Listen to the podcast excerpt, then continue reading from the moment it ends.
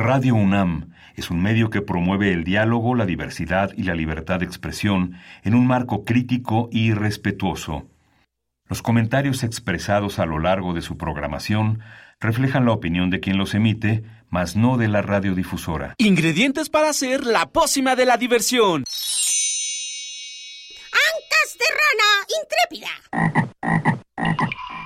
Ratones de laboratorio. Plumas de pollo creativo. Mm, medio litro de carcajadas. Y listo. Revolvemos todo y decimos...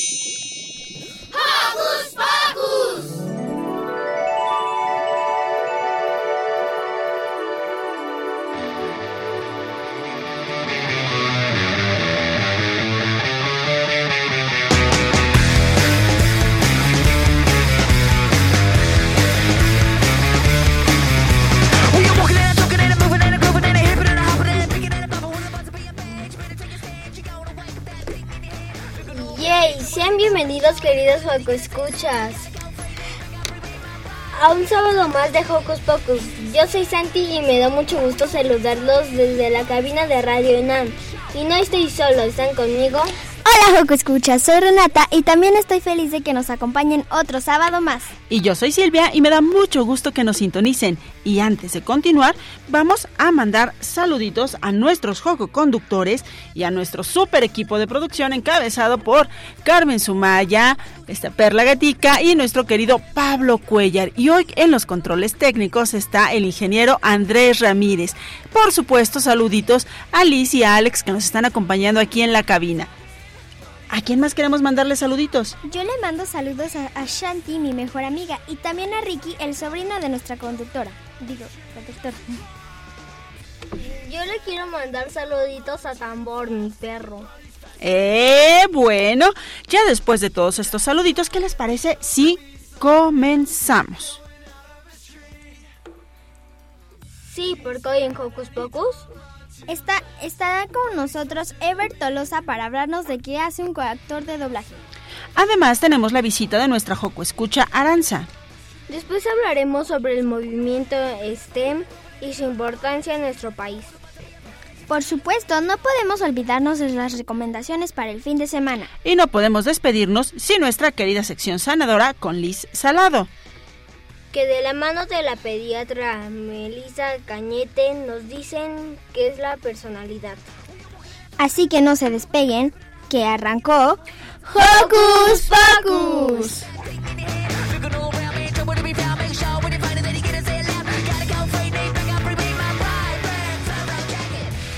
Recuerda que nos gusta saber de ti. Síguenos a través de nuestras redes sociales. Puedes hacerlo desde tu compu, tablet o celular con ayuda de tu mami o papi. Facebookea con nosotros, búscanos como Hocus Pocus Unam. Regálanos un like, comenta nuestras publicaciones y mándanos tus sugerencias musicales. Y para iniciar esta mañanita, escuchemos Acapulco en la azotea de la, de la banda de, la, de los patitas de perrito. Para, pues, empezar con este mood de vacaciones, ¿no? Para todos los que ya están listos para irse a la playa, pues vamos a practicar con Acapulco en la azotea.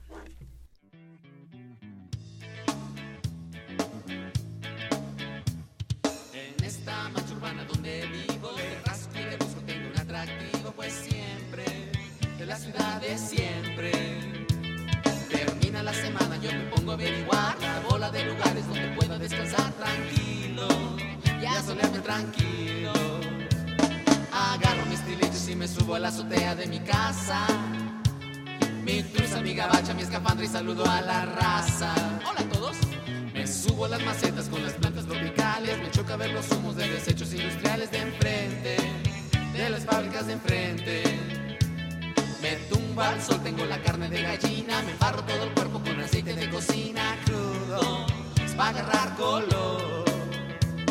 De pronto me agarraron unas ganas locas como de bucear, corales de colores, mi tinaco con agua de mar.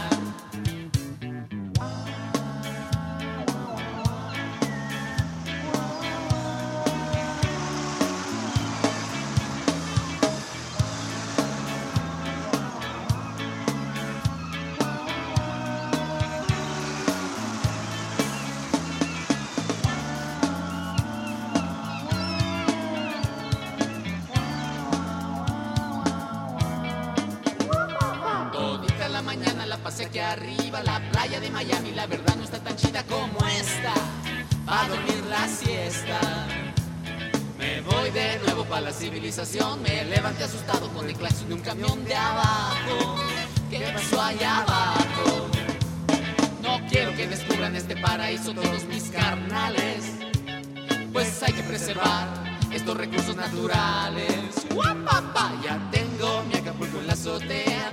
Guapapa, guapapa, y desde aquí la ciudad no está tan fea. Guapapa, guapapa, ya tengo mi Acapulco en la azotea. Guapapa, guapapa, y soy feliz aunque usted no me lo crea. Guapapa, guapapa, ya tengo mi Acapulco en la azotea.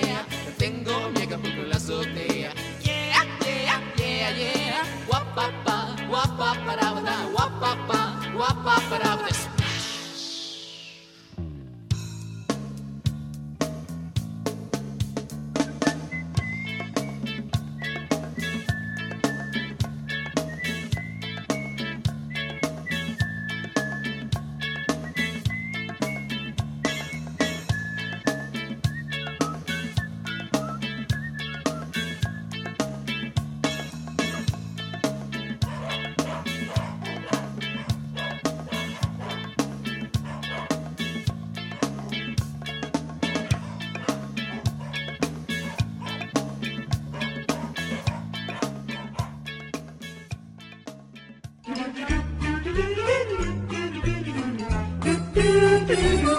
¿Listo micrófono? ¡Yeah! ¿Listo invitado? ¡Yeah! ¿Listas las preguntas? ¡Yeah! Tres, dos, al aire. Ahora va la entrevista.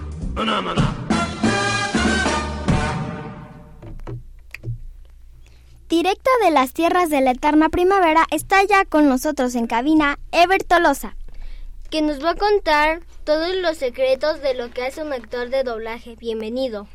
Hola, ¿qué tal? ¿Cómo están? Mucho gusto de estar aquí con ustedes.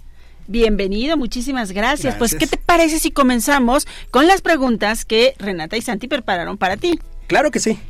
¿Qué hace un actor de doblaje? Bueno, un actor de doblaje eh, nos dedicamos a eh, hacer una adaptación eh, fiel a, un, a una interpretación que ella hizo previamente un actor.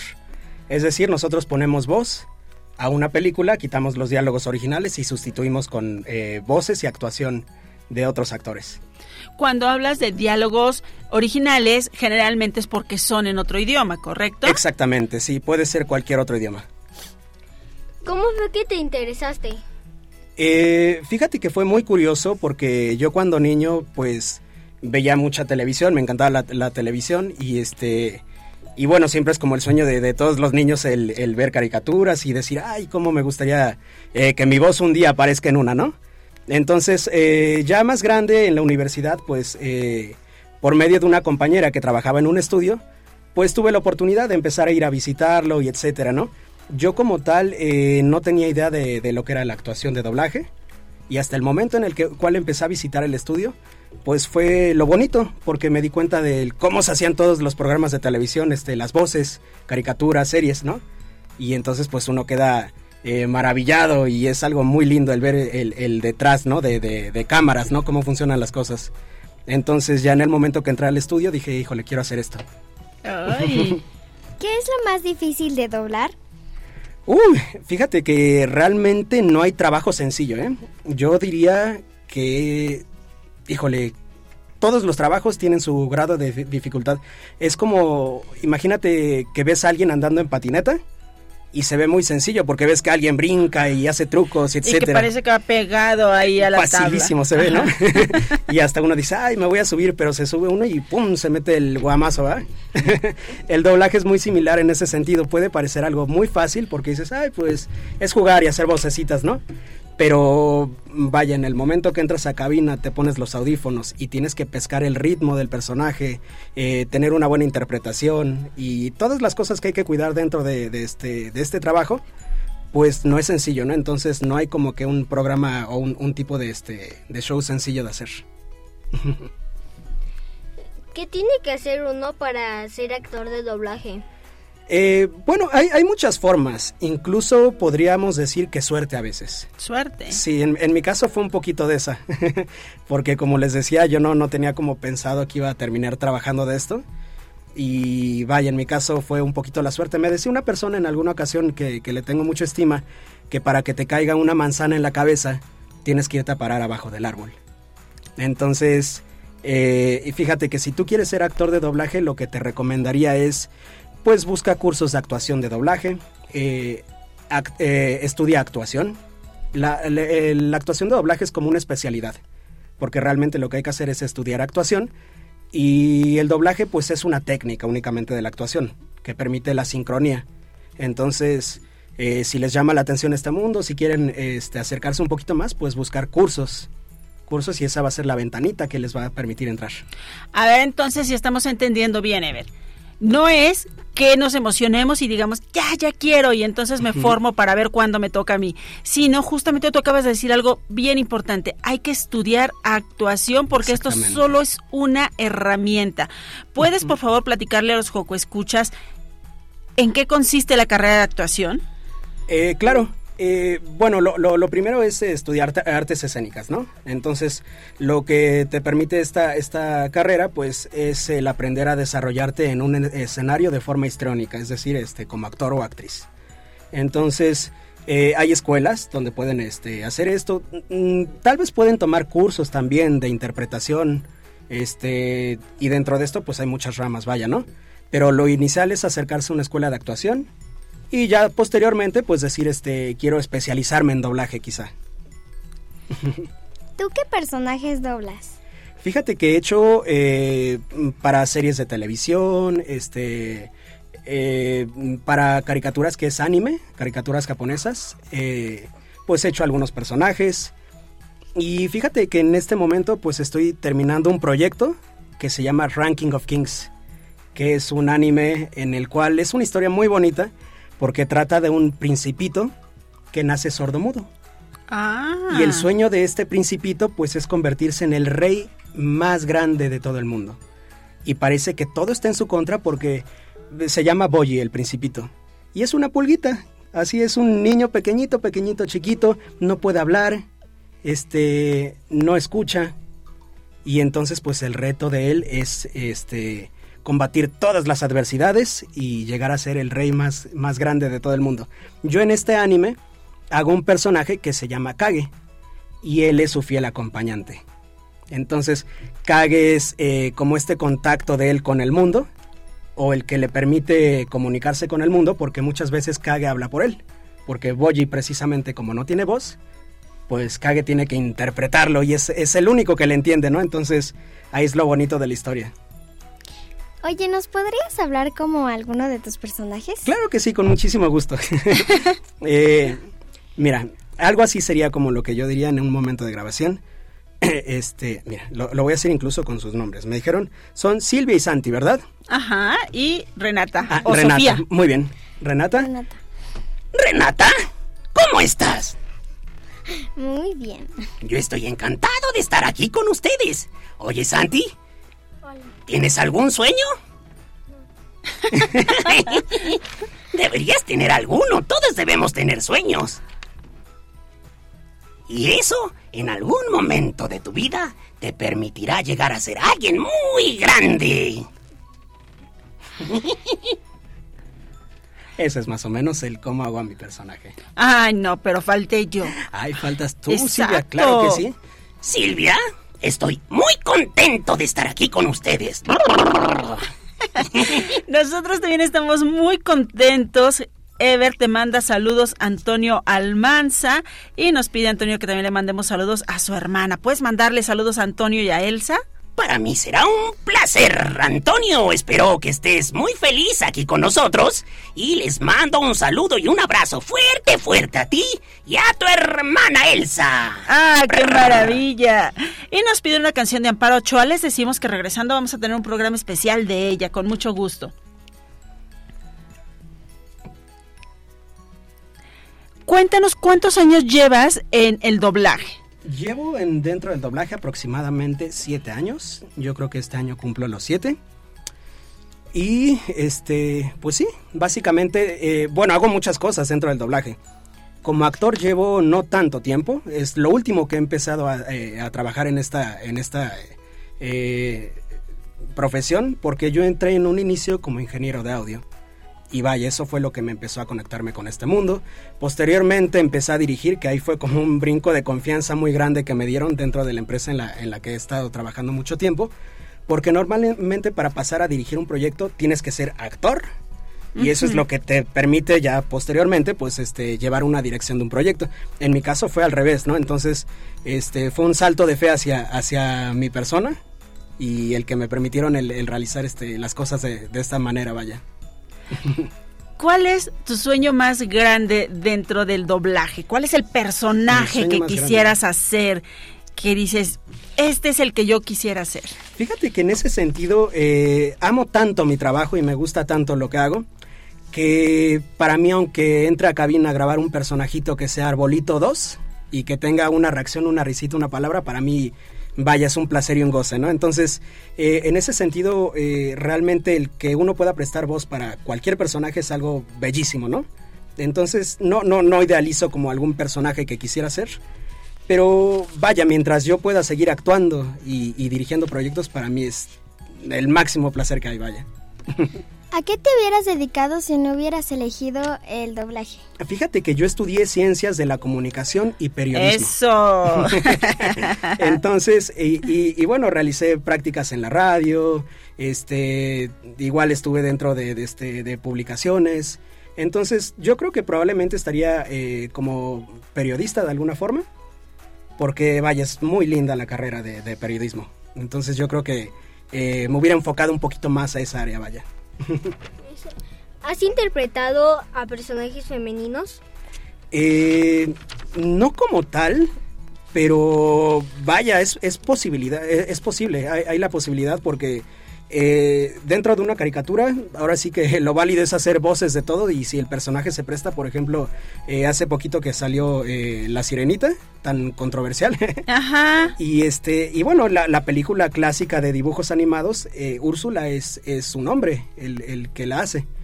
¿En serio? Sí, y entonces pues eh, realmente existe la posibilidad de que uno en algún momento pueda ser un personaje eh, femenino, pero no me ha tocado hasta el momento. ¿Y te gustaría? Pues sería inter- interesante, ¿eh? sería un, un reto y este, pues ahora sí que si el material se presta tendría que ser yo creo que caricatura. Y si alguien me diera la, la oportunidad de hacerlo, vaya, sería algo muy interesante que sí me gustaría probar. ¿Qué nos recomendarías si quisiéramos ser actrices de doblaje? ¿Qué les recomendaría? Pues eh, lo que comentábamos, eh, podrían estudiar actuación, acercarse a cursos. Pero a los niños, si Renata y Santiago quisieran ser actores de doblaje en este momento, ¿qué tendrían que hacer? Eh, bueno, podrían primero, yo creo que el primer paso es platicar con sus papis, la- esta, esta inquietud que tienen para, para entrar a una, a una sala de grabación. Algo que pueden hacer también, no sé si lo estén permitiendo como tal, porque depende mucho de, de las empresas. Y después de la pandemia se cerró un poquito la posibilidad, pero me parece que ya hay empresas que lo están permitiendo hacer de nuevo y se llama hacer sala.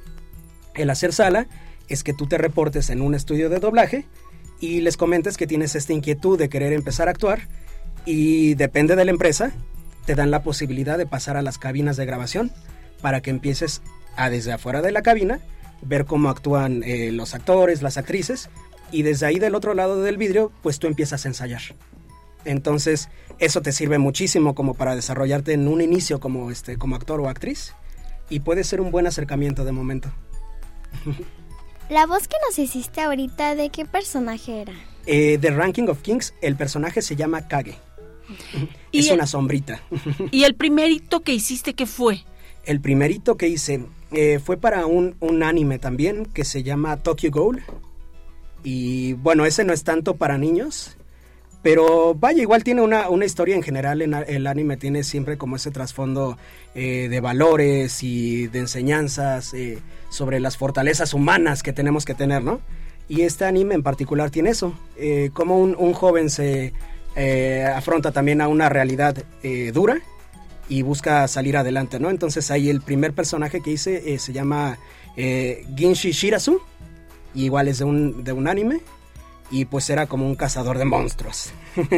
Entonces, ese lo hacía con mi voz más o menos así, pero hablaba muy feo de repente y le gustaba gritarle a la gente.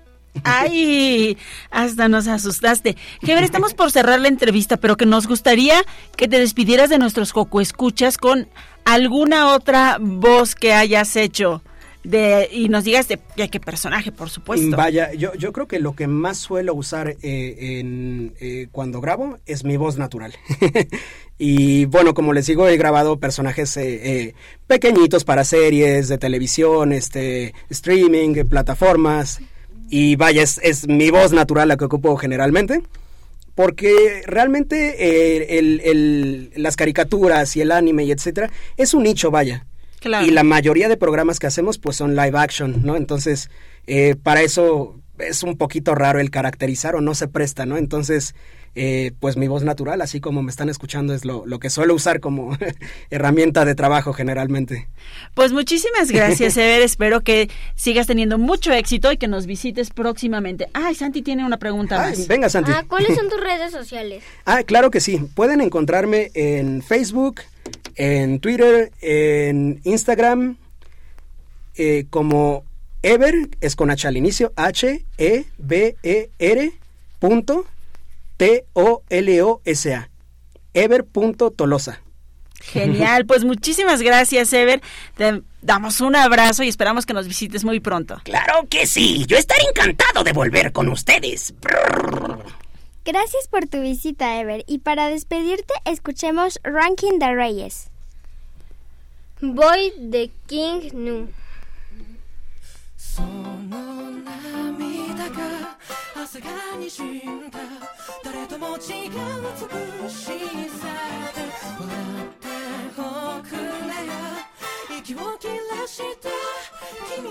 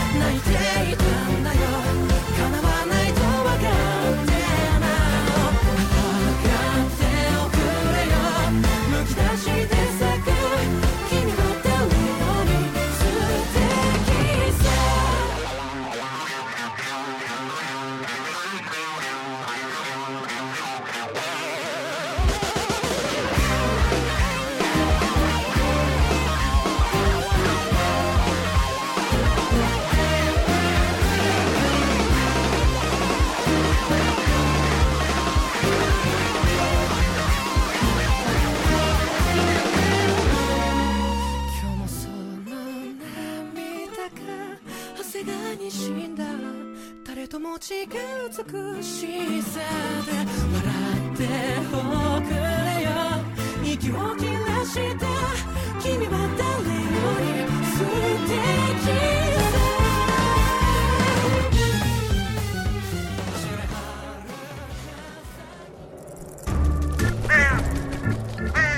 ¡Hey! Si te gusta navegar por las redes sociales, síguenos en Facebook y danos un like.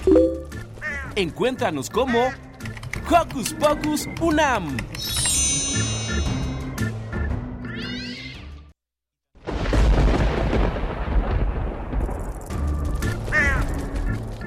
Chispas, radios y centellas. Estás en Hocus Pocus. Seguimos en Hocus Pocus y nos da mucho gusto recibir en cabina a nuestra Joco Escucha Aranza. Démosle la bienvenida con un caluroso aplauso. Bienvenida, Aranza. ¿Cómo estás? Bien. Nosotros muy contentos de que estés con nosotros. Ren y Santi prepararon unas preguntitas para ti. ¿Qué es lo que más te gusta de Hocus Pocus? Pues la verdad, todo, todo la verdad. Me encanta Hocus Pocus. ¿Qué se siente estar en Hocus Pocus? Bien padre. Bien padre, pero ¿qué significa bien padre, Aranza? Que por fin aparezco en una estación de radio. ¿Te emociona estar en una estación de radio? Sí. ¿Desde cuándo escuchas Hocus Pocus? Desde que conocí la UNAM. ¿Qué actividades haces en tus tiempos libres? Pues normalmente dibujo o estoy en videollamada con mis amigas. ¿A qué te gustaría dedicarte de grande? Pues ser parte del Circo Soleil. ¿Qué es lo que te gusta más de la radio? Pues poder escuchar en donde quieras, o sea, en el carro, en la casa. Ah, eso es muy bonito. Oye, Ara- Aranza, cuéntanos un poco acerca de las actividades que haces en la UNAM, porque tú ahorita nos dijiste, la- bueno, la respuesta que le diste a Renata fue que eh, escuchas Hocus Pocus desde que conociste la UNAM, pero ¿por qué conociste la UNAM? ¿Qué haces tú en la UNAM, Renata? Digo, Renata, no, Aranza. Pues conozco la UNAM gracias a mi mamá porque ella estudió aquí y mi profesor de Eh. francés. Y pues ya fui a los dos museos de aquí y están muy padres. Me gustó el de pabellón de la. Biodiversidad. biodiversidad porque tiene hasta animales extintos, tiene animales marinos oh, de la noche, y murciélagos. Me, me gusta la naturaleza. Eso está maravilloso. Y también te gusta mucho la música. Sí, la amo. ¿Y cuál es una de tus canciones favoritas? Eh, mi canción favorita, eh, bueno, de mis favoritas es Baila sin cesar Ajá. y Kill This Love. ¿Y cuál otra? Kill This Love. El dinosaurio. ¿El dinosaurio Anacleto? Sí. ¿Qué te parece, Renata, si vamos a escuchar El dinosaurio Anacleto, que es un de Renata? Perdón, Renata, Aranza, es que las dos son tan inteligentes, tan bellas, que me Parecido. confundo, tan parecidas. Pero vamos a escuchar El dinosaurio Anacleto, que es una de las canciones favoritas de Aranza, y vamos a regresar para que Aranza nos pregunte por qué eligió esta canción. Soy un dinosaurio y me llamo Anacleto. Por cosas del destino no morí en la glaciación. Mis amigos se extinguieron, me dejaron solo y tuve que resignarme a esta situación. Me aburría mucho porque no tenía parientes, nadie conocido con quien salir a jugar. Tuve que inventarme amigos para entretenerme, sentarme frente a un espejo para conversar. Pero una mañana decidí cambiar mi suerte y mandé proyecto para la televisión. Se trataba de un programa para la familia, con cantantes y concursos, mucha diversión. El gerente del canal me llamó a su oficina Le encantó el programa y me dijo hagámoslo. Firmamos contrato y después de un par de meses yo me convertí en figura de televisión. Conocí a las estrellas de las portadas. Uh, uh, uh, sumergido en la fama y en el placer.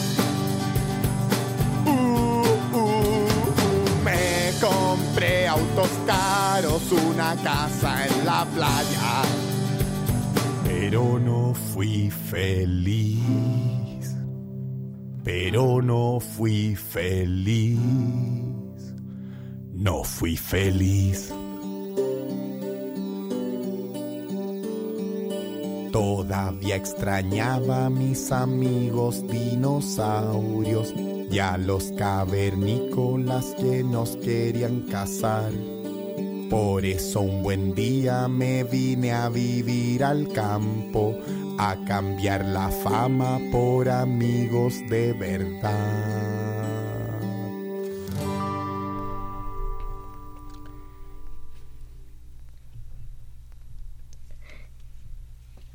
Aran- Aranza, ¿Por qué elegiste esa canción? Em, está muy padre, la verdad me gustó. Porque ayer mi papá y yo andábamos haciendo canciones y me gustó esa. ¿pero qué te gusta del dinosaurio Anacleto? Es azul. que es azul. Ah, eso está muy bien. ¿Cuál es tu sección favorita? Em, De Hocus Pocus. ¿De Hocus Pocus? Pues nada más conozco Hocus Pocus. Sí, pues, pero tenemos varias. Tenemos, por ejemplo, la entrevista, tenemos Sana una Sana. cartelera, tenemos el Sana Sana, tenemos Hocus Pocus por Europa, tenemos reportajes, tenemos notas. ¿Cuál es la parte que Bueno, más te gusta? Siento que la entrevista Ah, eso nos parece muy bien. es la única que conozco. ¿Recuerdas la primera vez que nos escuchaste? Em, pues sí, yo andaba en mi casa, la verdad. Y mi papá dijo, "Ah, o sea, ya conocíamos la UNAM, ya conocíamos el programa. Y me dijo, Aranza, mira, este es Hocus Pocus. Y, y yo andaba escuchándolo. ¿Y te llamó la atención? Sí. ¿Por qué te llamó la atención? Eh, Es que en ese momento no estábamos, creo que en Hocus Pocus estábamos con una canción de... de ópera. ¿Cómo era la canción de ópera Aranza? ya no me acuerdo. Eso nos gusta mucho. Dijiste que estudiabas, estudiaste francés. A los que escuchas les gustaría escucharte hablar francés. Eh, no sé hablar bien francés. sé No mejor- importa, no, no, no, solo alguna palabra que te acuerdes. No, aquí no se trata de ningún examen, Aranza, nada más de disfrutar. Siento que sé hablar mejor japonés. ¡Ah! Cuéntanos, Ohio. ¿qué es eso? Buenos días. Buenos días. ¿Y qué otra palabra sabes en japonés? Aka. ¿Qué significa? Rojo. Me sé muchas palabras. Pues dinos. A, Ao es azul. Misu es agua. Gohan es arroz. Ocha es té verde. Ocha. Aprendo todo eso de, de Duolingo. Ah, eso está muy bien. ¿Y qué te gusta más entonces, el francés o el japonés? Japonés. ¿Por qué? Está padre y además quiero irme a Japón. Ay, ¿qué te gustaría conocer en Japón? Pues, en primero porque soy otaku y de ahí qui- quise ir a Japón. A ver, espérame, espérame, porque yo estoy segura que Renata y Santiago sí saben lo que es otaku y hasta seguramente ellos dicen que también son otaku. Pero para los que estamos un poquititito, solo un poquitito más grandes, ¿qué es, qué es otaku? Pues es que te gusta muchísimo el anime. Ajá. ¿Qué es, Ren? También se puede signifi- significar no solo en anime, puede ser otaku, no sé, de Marvel, de lo que quieras, puede ser otaku de lo que quieras, no solo de anime. O también puede ser de que sabes mucho de algo. ¡Ay, qué niños tan otakus de la radio! Eso está maravilloso. Oye, Aranza, ¿te gustaría participar haciendo notitas con nosotros? Sí. Muy bien, ¿qué te parece entonces si la primera nota que vas a hacer es sobre los otacos? Sí. Va, eso nos gusta mucho. Y tienes de aquí a tres, cuatro semanas, que es nuestro periodo vacacional, para que todo el público de Hocus Pocus sepa por voz de Aranza qué es, qué son los otakus, ¿va? Ah, bueno. Pues Aranza, muchísimas gracias por haber venido a Hocus Pocus, gracias por escucharnos, gracias por estar con nosotros y porque vas a participar también en Hocus Pocus, ¿va? Sí. ¿Qué te parece si nos acompañas? Porque ahorita vamos a presentar nuestra querida sección sanadora. Que el día de hoy nos hablará de qué es la personalidad. Aprendado, aprendamos más del tema con Liz Salado. Sana, sana, colita de rana. ¿Sabías que todas las personas tenemos algo en común? Así es, todas y todos somos únicos. Sin embargo, tenemos diferencias y una de ellas es la personalidad. Para conocer más sobre cómo se define y construye la personalidad, me acompaña la doctora Melisa Cañate, pediatra en la Ciudad de México. Un gusto estar contigo, Melisa. Hola, ¿qué tal? Muy buen día, ¿cómo están todos? Melisa, ¿qué rasgos definen a la personalidad en cada niña y niño y cómo se va construyendo a lo largo de la vida? Muy bien, pues les voy a platicar. La personalidad son esas características que nos hacen únicos e irrepetibles. Entonces vamos a tener una parte que va a ser heredada. Eso se va a llamar temperamento. Entonces, así como nos parecemos a mamá y a papá, por ejemplo, en los ojos o en la estatura, en el color del cabello, también ellos nos van a heredar ciertas características con las cuales nosotros vamos a reaccionar o a actuar ante ciertas cosas. Y después, conforme nosotros vamos yendo a la escuela, vamos haciendo algunas actividades, vamos conociendo personas y después más grandes vamos trabajando o entrando a otro tipo de actividades. Entonces vamos creando nuestra personalidad. Y por eso será la causa de que tengamos más afinidad con niñas y con niños que se parezcan o con los que compartamos puntos en común de acuerdo a nuestra personalidad y temperamento? Sí, claro, aunque no es determinante porque dentro del temperamento, que es esta parte que comentamos que se hereda, vamos a tener diferentes características. Entonces, por ejemplo, hay algunos niños que son mucho más activos, ¿no? Les gusta correr más, les gusta más estar en movimiento, hay algunos otros niños que somos más tranquilos, que nos gusta más eh, estar sentados, colorear. O hay algunos niños que reaccionan más fuerte ante ciertas cosas, que nos cuesta trabajo, más trabajo seguir ciertos horarios o menos. Entonces sí podemos buscar personas que sean más afines a nosotros en esto, pero también van a influir algunas otras cosas como qué cosas que a lo mejor vamos en la misma escuela o vivimos cerca, que nos gustan los mismos grupos de música o las mismas caricaturas o que compartimos a lo mejor algunas actividades y vamos juntos al fútbol, al baile, entonces pues esto también nos va a acercar a diferentes tipos de personas, no necesariamente tenemos que juntarnos con las personas que tienen nuestro mismo tipo de personalidad. ¿Y la personalidad se va modificando o va evolucionando con el paso de los años? Claro, sí la podemos modificar. ¿Por qué? Porque es, aunque tenemos una parte que es como un poco más fija, que es la parte heredada, también conforme nosotros vamos experimentando ciertas cosas, vamos este, haciendo diferentes actividades, vamos aprendiendo cosas a lo largo de toda nuestra vida, también nosotros vamos aprendiendo cómo reaccionar ante ciertas cosas, que a lo mejor antes me enojaba mucho cierta cosa y después poco a poco fui aprendiendo a modularme un poco y ahora ya no me enoja tanto, ya lo tolero un poco más. Entonces todo esto pues sí se puede ir modificando con el paso del tiempo. Si los Escuchas tuvieran otras dudas ¿Dónde te pueden contactar, Melissa? Muy bien, me pueden contactar en mis redes, Meli Cañete Pediatra, entonces ahí cualquier cosa que necesiten saber, ahí estoy pendiente de ustedes. Muchas gracias, Melissa, por estar con nosotros aquí en Hocus Pocus. Gracias a ustedes, saludos a todos. Ahora ya sabes que la personalidad es el conjunto de cualidades que tienes desde antes de nacer, es decir, que las heredaste de mamá o papá y la suma de experiencias que vas teniendo con tu familia, en la escuela, entre muchos otros contextos. Yo soy Liz y nos escuchamos muy pronto aquí en Sana Sana.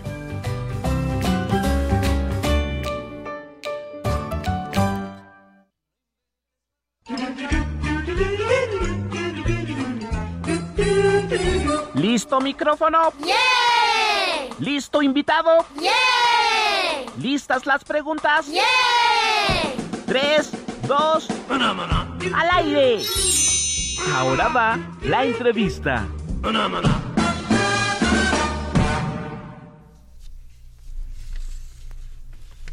El movimiento STEM, Ciencias, Ingeniería, Tecnología y Matemáticas, busca mejorar el nivel de la enseñanza en México y promover el desarrollo del país a través de la ciencia y tecnología. Es por eso que realizaron la tercera edición del Premio El Talento STEM National Teacher and Student Prize como parte del Global Teacher and Student Prize que se ha convertido en el Premio Nobel de la Educación. Para contarnos todos los detalles de este concurso está aquí en cabina Alejandra Durán y después nos vamos a enlazar con las ganadoras de este concurso. Bienvenida Ale. Muchísimas gracias por la invitación a nombre de todo Movimiento STEM. Primero, primero, cuéntanos qué haces tú, Ale Durán, en el Movimiento STEM. Yo soy gerente de desarrollo institucional y eh, justo eh, mi trabajo es hacer estas alianzas estratégicas con todos los tomadores de decisiones, con el sector empresarial, el sector público, fundaciones, toda la parte del sector académico, todos los que queremos cambiar eh, la educación del país y pues es mi trabajo liderar estas alianzas. Alejandra, ¿qué es el movimiento STEM? Somos una asociación civil que está buscando provocar un cambio sistémico en el tema de educación. Queremos llevar educación de calidad a todo México y América Latina. Eh, estamos buscando justo eh, trabajar con todos los implicados en esto, eh, como les decía, desde el sector empresarial, pero también trabajar muy de cerca con los maestros, poder inspirar a más niñas y niños a que se acerquen a estas áreas de estudio y con esto poder cerrar brechas y resolver los grandes retos del siglo XXI. ¿Cómo nos ayuda a los niños el movimiento STEM? Estamos um, buscando que las y los niños puedan acceder a mejores oportunidades a una educación de calidad a través de la capacitación de sus docentes. Es por eso que tenemos iniciativas en donde estamos enseñando nuestras nuevas metodologías de enseñanza, de trabajo por proyecto, donde puedan desarrollar todas sus capacidades y las competencias STEM, que son las más importantes para competir en el siglo XXI. Y lo hacemos a través de sus maestros, eh, cuando les enseñamos cómo, cómo poder transformar la educación desde el salón de clases y que eso lo puedan implementar con ustedes como sus estudiantes. Así también estamos haciendo otro tipo de programas en donde estamos buscando impulsar, eh, darle orientación vocacional a las y los jóvenes, acercarle oportunidades a, a, las y los niños para que conozcan más temas de ciencias, de matemáticas, que vean que puede ser muy divertido, que puedan ver que también pues hacia allá son los empleos del futuro. ¿Cuál es el posicionamiento de STEM en México? Estamos trabajando en, en, todo el país, justo con este premio, el premio Docentes Extraordinarios. Los maestros y las maestras que, que participan se vuelven embajadores de, de este movimiento y eh, pues también estamos buscando llevarlo a América Latina y al Caribe para que eh, la educación llegue a todas y todas sin igual. ¿Cómo hacemos las niñas para ingresar al movimiento STEM? Pues las, sobre todo las niñas, eh, eh, lo que buscamos es que se puedan inspirar, que vean que esto es algo que es para todas y todos y lo hacemos a través también del ecosistema. Tenemos un ecosistema en donde hay muchísimas organizaciones, más de 120 organizaciones que tienen muchísimos temas de STEM para ustedes, en los que pueden aprender ustedes robótica, matemáticas, eh, datos, eh, inteligencia artificial, en fin, en nuestra página web pueden encontrar más información que es www.movimientostem.org y ahí hay muchísima oferta tanto para estudiantes como para docentes, así como para otros profesionistas que ya están en estas áreas pero que se quieren seguir actualizando. Perfecto. ¿Y qué les parece si ahora les damos la bienvenida a Ángela Elena Olazarán Laureano, que ella es la ganadora al premio STEM en la categoría de estudiante. Tiene 16 años, actualmente estudia en el CONALEP, en el plantel Manuel Maples Arce número 244 de Papantla, Veracruz. Y también a Erika Olimpia Rodríguez Morales, que es maestra en ciencias de acuacultura, con más de 15 años de experiencia laboral y actualmente es docente en el CEMSAT 255 de Puerto Madero en Tapachula, Chiapas. Bienvenidas Ángela y Erika. Hola, muy buenos días. Es un gusto estar con ustedes. Hola, buenos días. Un gusto, Ángela Lazarán. Bienvenidas. Bienvenidas. ¿Qué fue lo que las impulsó a, a inscribirse en este concurso? Ángela. Um, sí. Dinos. Bueno, lo que me impulsó a inscribirme en este concurso fue ver eh, todo el, el impulso, eh, el promover, esa intención de promover y pues ahora sí inspirar a las y los jóvenes de todo México. La verdad que Movimiento STEM en colaboración de Barkey Foundation, eh, el apoyo de Fibra Educa, Cargill, Internet Rock y Sedal, pues ahora sí nos abrieron una oportunidad grandísima a todos los jóvenes y del país de nivel eh, media superior y superior. Movimiento STEM, la verdad que en esta convocatoria, lo que su intención ahora sí, pues era fomentar la innovación. Eh, buscar jóvenes, alumnos, estudiantes que tengan las capacidades eh, muy apegadas a las materias de ciencia, tecnología, ingeniería y matemáticas. Y la verdad que ver todo ese gran impacto que provoca la convocatoria me impulsó a inscribirme en esta postulación que la verdad es de las oportunidades más grandes que he tenido en la vida. ¿De qué trata su proyecto ganador? Mi proyecto ganador eh, se llama Itzliton este proyecto se basa en una inteligencia artificial. Lo que hace es simular un diagnóstico médico. Este proyecto pues lo inicié a raíz de eh, la problemática de COVID-19, que bueno, en mi escuela la mayoría de los estudiantes son de comunidad, entonces ellos nos platicaban de cómo pues eh, tenían ese miedo de ir a la ciudad eh, por las grandes distancias y el miedo de contagiarse, ¿no? Entonces eh, vimos que por medio de las áreas STEM, involucrar estas nuevas tecnologías como la inteligencia artificial, el uso de red neuronal, eh, pues se podía encontrar una solución a esa problemática. Eh, y Filton lo que hace es que por vía remota hace una serie de preguntas que pues ahora sí ayuda al paciente a identificar sus síntomas le va contestando que sí o no y referente a eso pues va haciendo una recopilación de los datos lo que manda un porcentaje de una enfermedad.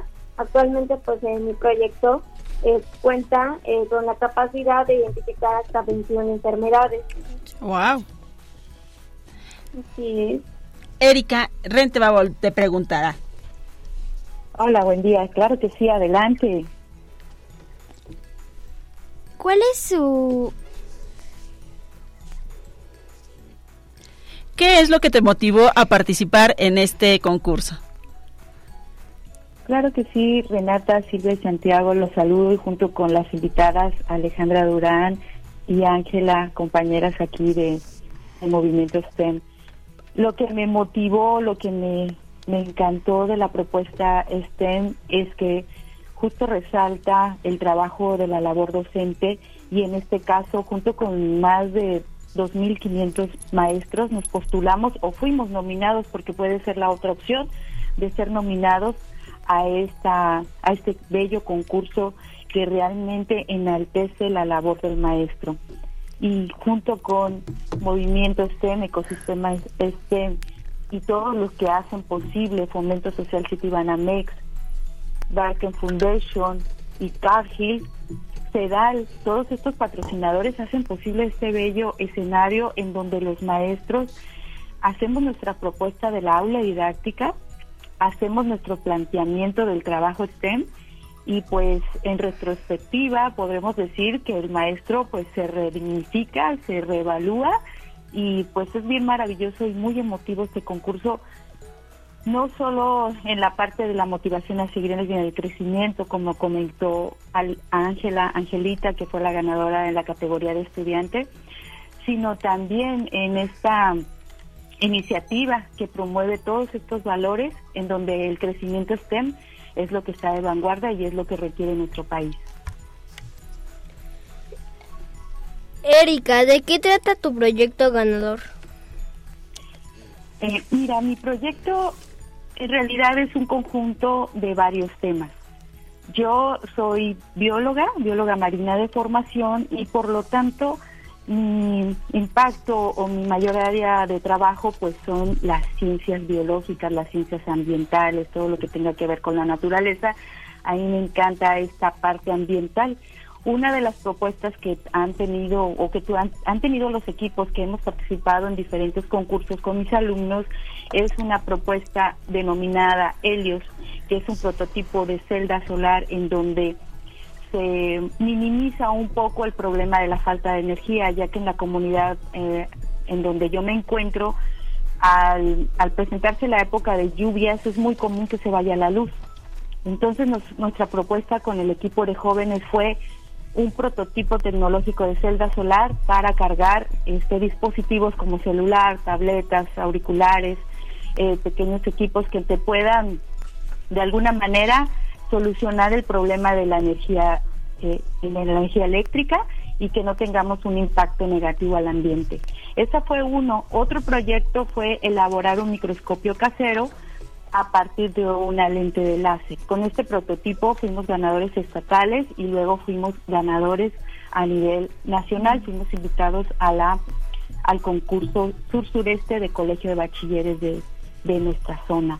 Entonces hemos participado con varias propuestas, pero sobre todo nuestro enfoque ha sido al desarrollo sustentable, que se refiere al cuidado de los recursos naturales y entre ellos también destaca un proyecto magnífico que estamos desarrollando en mi plantel desde hace más de cinco años, un proyecto maravilloso que se llama Vivero Escolar, Reforestación de Mangle, Rizófora Mangle, que es una planta que vive en un entorno entre, entre la tierra y el mar, podremos decir, y esta planta lo que hace maravillosamente es purificar las aguas. Entonces, esta propuesta ambiental en desarrollo sustentable es una de las que más me ha encantado y es parte de, un proyecto que hemos dado continuidad y que ha tenido un impacto muy maravilloso en mi comunidad.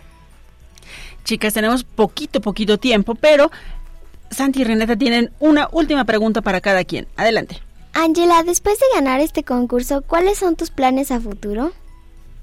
Bueno, después de ganar este concurso, eh, sin duda mis planes a futuro es seguir trabajando en proyectos de innovación, en proyectos en beneficio de, mi comunidad, porque siempre he tenido esa mentalidad de que si están mis posibilidades eh, ayudar a mi entorno, no solamente en mi plantel, en mi ciudad, en mi bella ciudad de Papantla, en sus comunidades, en el estado, claro que sí, en México y en el mundo, si está dentro de mis posibilidades ayudarlos por medio de las áreas STEM, yo lo voy a hacer totalmente dispuesta.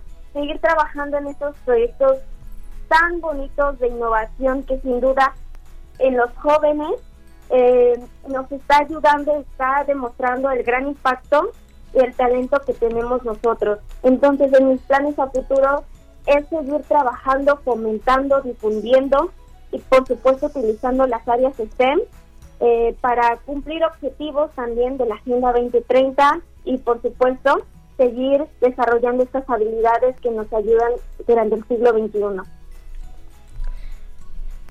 Erika. ¿Qué planes tienes a futuro?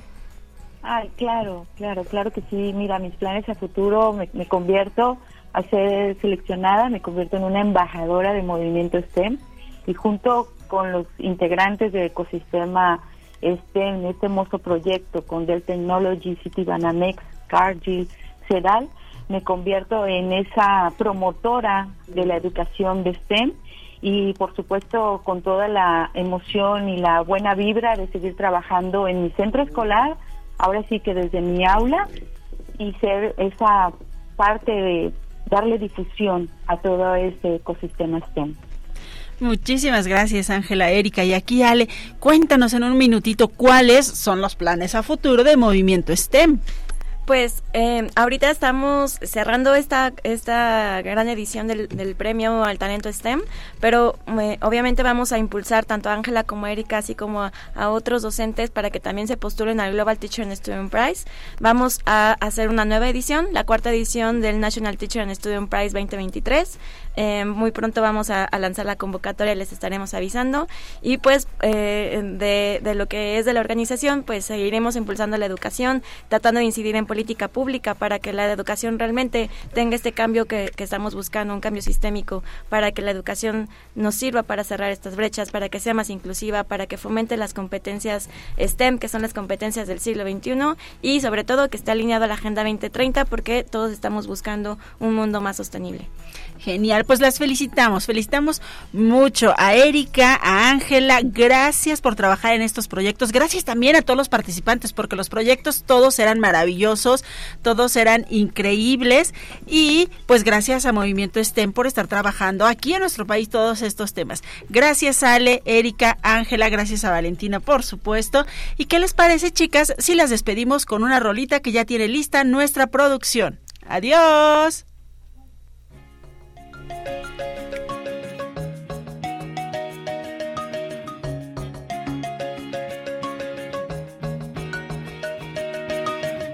Repasemos los pasos que tenemos que seguir cuando hacemos una investigación. El primero es observar, por ejemplo, una blanca flor que cambia su color. No hay nada más fácil que el método científico, que es el que yo te enseñaré.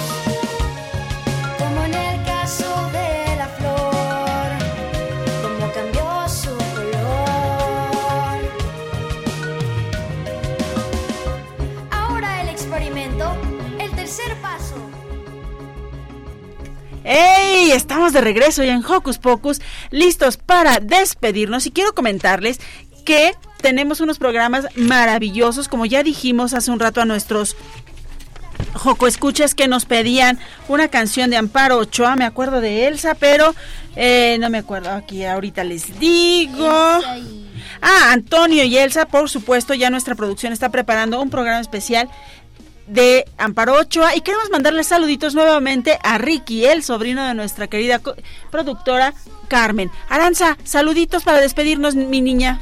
Bueno, quiero saludar a mi mamá y a mi mejor amiga Emilia si me está escuchando. Bye. Saludos, ustedes no vieron, pero Aranza se despidió de su mejor amiga con lenguaje de señas. Ya nos enseñarás después. Vámonos, Renata. Saludos. ¿A quién le mandamos saludos y nos despedimos? Eh, pues le, me despido de mi amiga, de mi mejor amiga que creo que sí me está escuchando. Muy bien, Santi. Y pues otra vez me despido de mi perro y ya, bye. Chao. Exacto, nos escuchamos la próxima semana. Gracias, Car, Pablo, Perla, Andrés, muchísimas gracias. Soy Silvia, me despido de ustedes con un sonoro beso. Misma hora, misma frecuencia.